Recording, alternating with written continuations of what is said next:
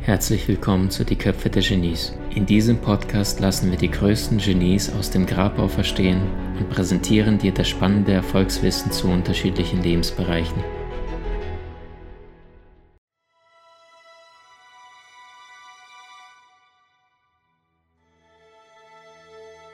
Autorität heißt nichts anderes. Wir Menschen lassen uns tendenziell von Menschen beeinflussen, wo wir das Gefühl haben, die sind uns gegenüber überlegen, beziehungsweise die autoritär sind. Die Psychologen sprechen auch von Captainitis, von Captain. Und das ist tatsächlich ein, ein wie soll ich es beschreiben? Das ist ein Zusammenhang, der entstanden ist und aufgefallen ist, warum Flugzeuge abgestürzt sind. Und das lag meistens daran, wenn der Captain einen Fehler gemacht hat, und die Crew hat es tatsächlich auch bemerkt, dass sie es nicht geschafft hat, den Captain zu korrigieren, weil sie es nicht, sich nicht getraut hat, weil sie dachten, naja, der Captain da hat immer recht. Ei, ei, Captain. Und daher sind Maschinen abgestürzt, weil der Co-Pilot gesagt hat, der ist schon seit 20 Jahren, ich habe jetzt gerade mein, meine ersten vier Monate hinter mir, der weiß schon, was er tut, obwohl es eigentlich im Handbuch anders steht. Maschine, bumm. Captain Nietzsche. Die haben das Ganze durchgeführt im Krankenhaus. 22 unterschiedliche Krankenhausstationen wurden angerufen, an dem sich der Psychologe als der Arzt ausgab und der Pflegekraft die Anweisung gegeben hat, 20 Milligramm Astrophen an einen bestimmten Patienten, Bett Nummer 4, zu verabreichen. Das Verrückte dabei ist, dass diese Hilfskraft, diese Pflegekraft, weder die Anweisung übers Telefon annehmen durfte, Astrophen nicht zum Gebrauch freigegeben war Nummer drei, die Dosierung, die höchste Dosierung bei 10 Gramm ist und doppelt so stark ist, also deutlich über dem Wert, was tatsächlich ist. Und Nummer vier, die Pflegekraft oder die Schwester wusste nicht mal, wer dieser Arzt ist. Und die haben in 96 Prozent aller Fälle, in 95 Prozent aller Fälle sind die Pfleger dem nachgegangen und wollten den Patienten tatsächlich gerade diese tödliche Dosis verabreichen. In der letzten Sekunde ist einer der Psychologen eingegrätscht und sagt, das dürfen Sie nicht. Moment, es ist nur ein Experiment. Heißt, wir folgen und trauen meistens den Menschen, von denen wir das Gefühl haben, der weiß es ja, der muss es ja wissen. Das ist auch der Grund, warum im Zweiten Weltkrieg so viele furchtbare Dinge passiert sind. Und ähm, nach dem Zweiten Weltkrieg war es ja nicht unbedingt vorbei, sondern viele damals, die Nazi-Chefs waren, sind ins Ausland geflohen, weil sie nicht unbedingt vor Bundesgerichtshof gebracht werden wollten. Einer davon war dieser Gentleman, auf den Namen Adolf Eichmann hörte. Und äh, der ist nach Argentinien geflohen und gilt als der einzige Mensch, ich glaube, bis heute, den Israel jemals zum Tode verurteilt hat. Der israelische Geheimdienst, der Mossad, hat ihn gesucht weltweit, bis hin in Argentinien irgendwo ist er aufgeflohen und dann haben sie den aus Argentinien gekidnappt und nach Israel gebracht, um ihn den Prozess zu machen.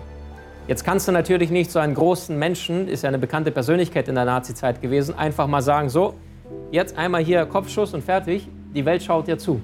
Was tun? Ordentlicher Gerichtsprozess. Jetzt haben sie ihn mit Fragen gelöchert und Fragen gestellt, wieso konnten sie so verdammt furchtbare Dinge tun, so viele Menschen in den Tod schicken.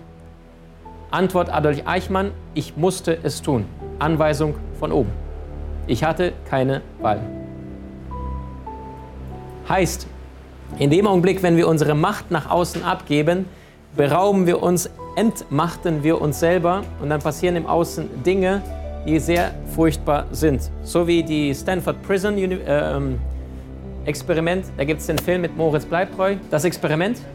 Moritz Bleibtreu und mit anderen Männern wird da eingesperrt, Jürgen Vogel auch, glaube ich. Ne? Und da mussten sie tatsächlich in der Realität ähm, weil so viele Werte über die Häftlinge hergefallen sind. Also es wurden normale Menschen aufgeteilt, ihr seid Häftlinge, ihr seid Wärter.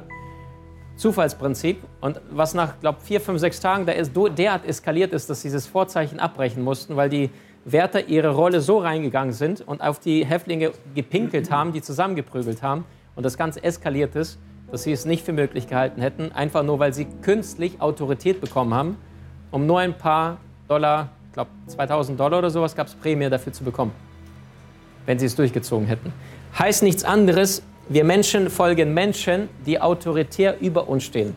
Jedes Mal, wenn unterschiedliche Persönlichkeiten im Fernsehen sitzen und der eine von den beiden ist eher bekannt, dann richtet sich derjenige, der weniger bekannt ist, meistens nach demjenigen, der bekannter ist. Das heißt, er passt seine Körpersprache, seine Stimme entsprechend dem an, der besonders bekannt, besonders berühmt ist. Crazy. Und das machen wir permanent, ständig, ob wir es möchten oder nicht. Praktisches Beispiel, jedes Mal, wenn große Autos an eine Kreuzung ankommen und bei Rot nicht losfahren, dann warten die hinteren Autos tendenziell, zumindest das eine hintere Auto, deutlich länger, als wenn da irgendeine Gurke vor einem steht, die total alt, zerschrottet und kaputt ist. Es ist sogar, haben die Studien gemessen an der Ampel, wenn das erste Auto ein Luxuskarosserie ist, wie lange warten die meisten, wenn das nicht losfährt bei Rot? Und das war fast doppelt so lang wie im Vergleich zu einem Fahrzeug, was eher Normalmodell ist. Und in dem Augenblick, wenn das komplett so eine richtig alte kleine Ente war, da sind da sogar zwei gegen die Stoßstange gefahren, um so einen kleinen Schubser zu geben. Jetzt fahr endlich los. Das heißt, diese Dinge tun wir nicht bewusst, sondern die sind tagtäglich Teil unserer Persönlichkeit und beeinflussen unsere Handlung. Die Autorität, die größere Autorität gewinnt. Ein paar wenige Tipps noch am Rande. Wenn du Vertrauen schaffen möchtest oder wenn du wildfremden Menschen näher kommen möchtest, dann ist es wichtig, in Körperkontakt zu treten, auch wenn es in Deutschland nicht besonders beliebt ist. Kellner im Restaurant, die Menschen zu Besuch bekommen, also die Menschen kommen zum Essen, die die Menschen tatsächlich leicht an der Schulter berühren oder aber die Hand geben, die Wahrscheinlichkeit, dass die jetzt Hilfe bekommen oder dass sie häufiger kommen und dem Kellner auch Trinkgeld geben, ist so viel höher, einfach nur, weil du normalerweise niemand reinlässt in dein intimes Umfeld von 50 cm Weite, wenn du demjenigen nicht vertraust. Das heißt, wenn du Nähe herstellen möchtest, geh nicht wie die Italiener oder Mexikaner meistens, die, die rutschen noch einen auf. Ich war in Spanien, in Madrid, habe studiert und das war so spannend zu beobachten, wie diejenigen, die in Deutschland aufgewachsen sind, ich bin ja aus dem Ausland, wie die jedes Mal in Gesprächen von Spanien weggegangen sind. Die Spanier kennen es aber nicht, die sind jedes Mal auf die Pelle gerückt, weil die den Körperkontakt sehr intim haben.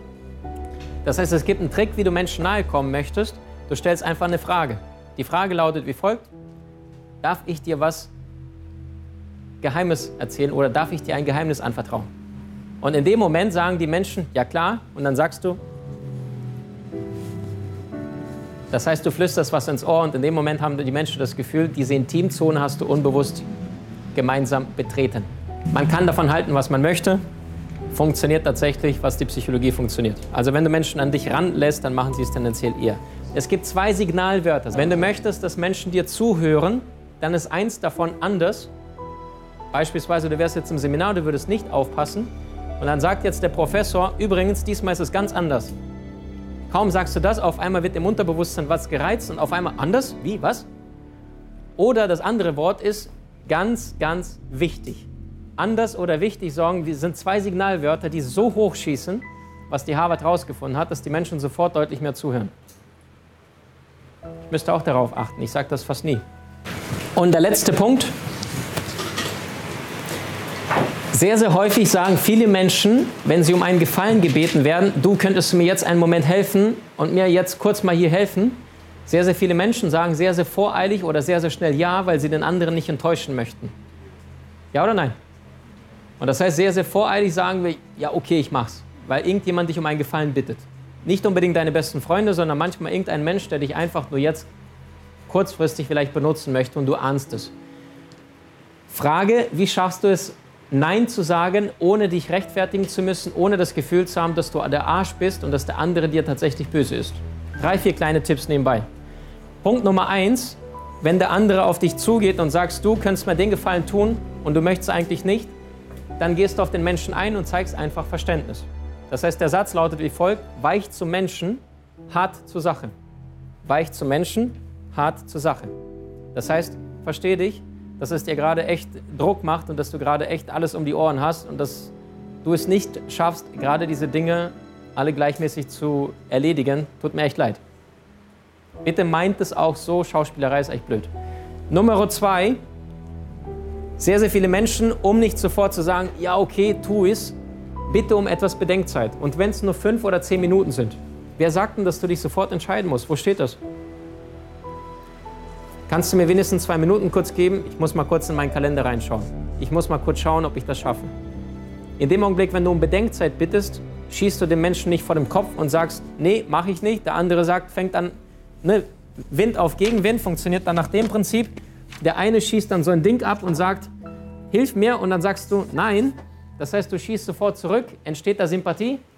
Na. Das heißt, was wir lernen können, ist von der asiatischen Kampfkunst. Jedes Mal, wenn da der Angriff erfolgt, dann schießen sie nicht mit der Faust gegen, sondern sie leiten erstmal den Angriff ab. Ja oder nein? Das heißt, hier eine angenehme kleine süße Klammer machen, indem du erstmal Verständnis zeigst, indem du Bedenkzeit sagst, ich möchte darüber nachdenken. Beispielsweise Sascha. Nächster Punkt, wenn du sagst, es tut mir leid, ich kann deiner Bitte nicht nachkommen, nicht begründen. Wenn du jetzt anfängst zu begründen, fangen die Menschen an, ihren Haken auszuwerfen und in deine Begründung reinzutun und sagen, ja, aber wenn du es jetzt nicht tun kannst, kannst du es wenigstens morgen Abend tun. Tut mir leid, ich muss meine Kinder abholen. Ja, kein Problem, äh, meine Frau ist sowieso in der Nähe, die holt deine Kinder ab. Hilfst du mir? Und du fängst an, dich zu rechtfertigen und der andere packt immer seinen Haken in dein Argument rein. Ja oder nein? Möchten wir nicht, deswegen nicht begründen, es tut mir leid, es ist mir nicht möglich. Ich habe alles durchgeschaut, ich kann es nicht. Punkt Nummer vier, biete den Menschen eine mögliche Alternative an. Lass sie nicht im Regen stehen und sag, du pass auf, ich habe mir echt Gedanken gemacht, ich kann es wirklich nicht tun. Allerdings habe ich mir überlegt, was könnte dir helfen? Und ich kenne diesen Ansprechpartner oder ich kenne denjenigen und der könnte dir mit Sicherheit zumindest eine Antwort geben, da ich es jetzt gerade nicht kann.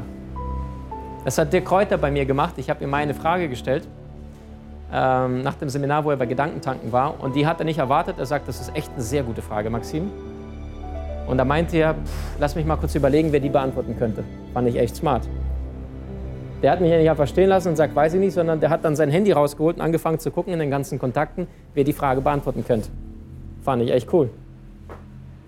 Biete den Menschen eine mögliche Alternative, eine mögliche Lösung an.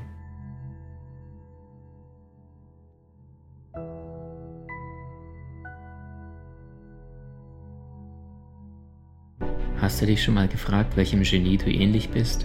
Mach einen kostenfreien Test und lerne von den spannenden Videokursen aus unserer Online-Akademie unter köpfe-der-genies.com.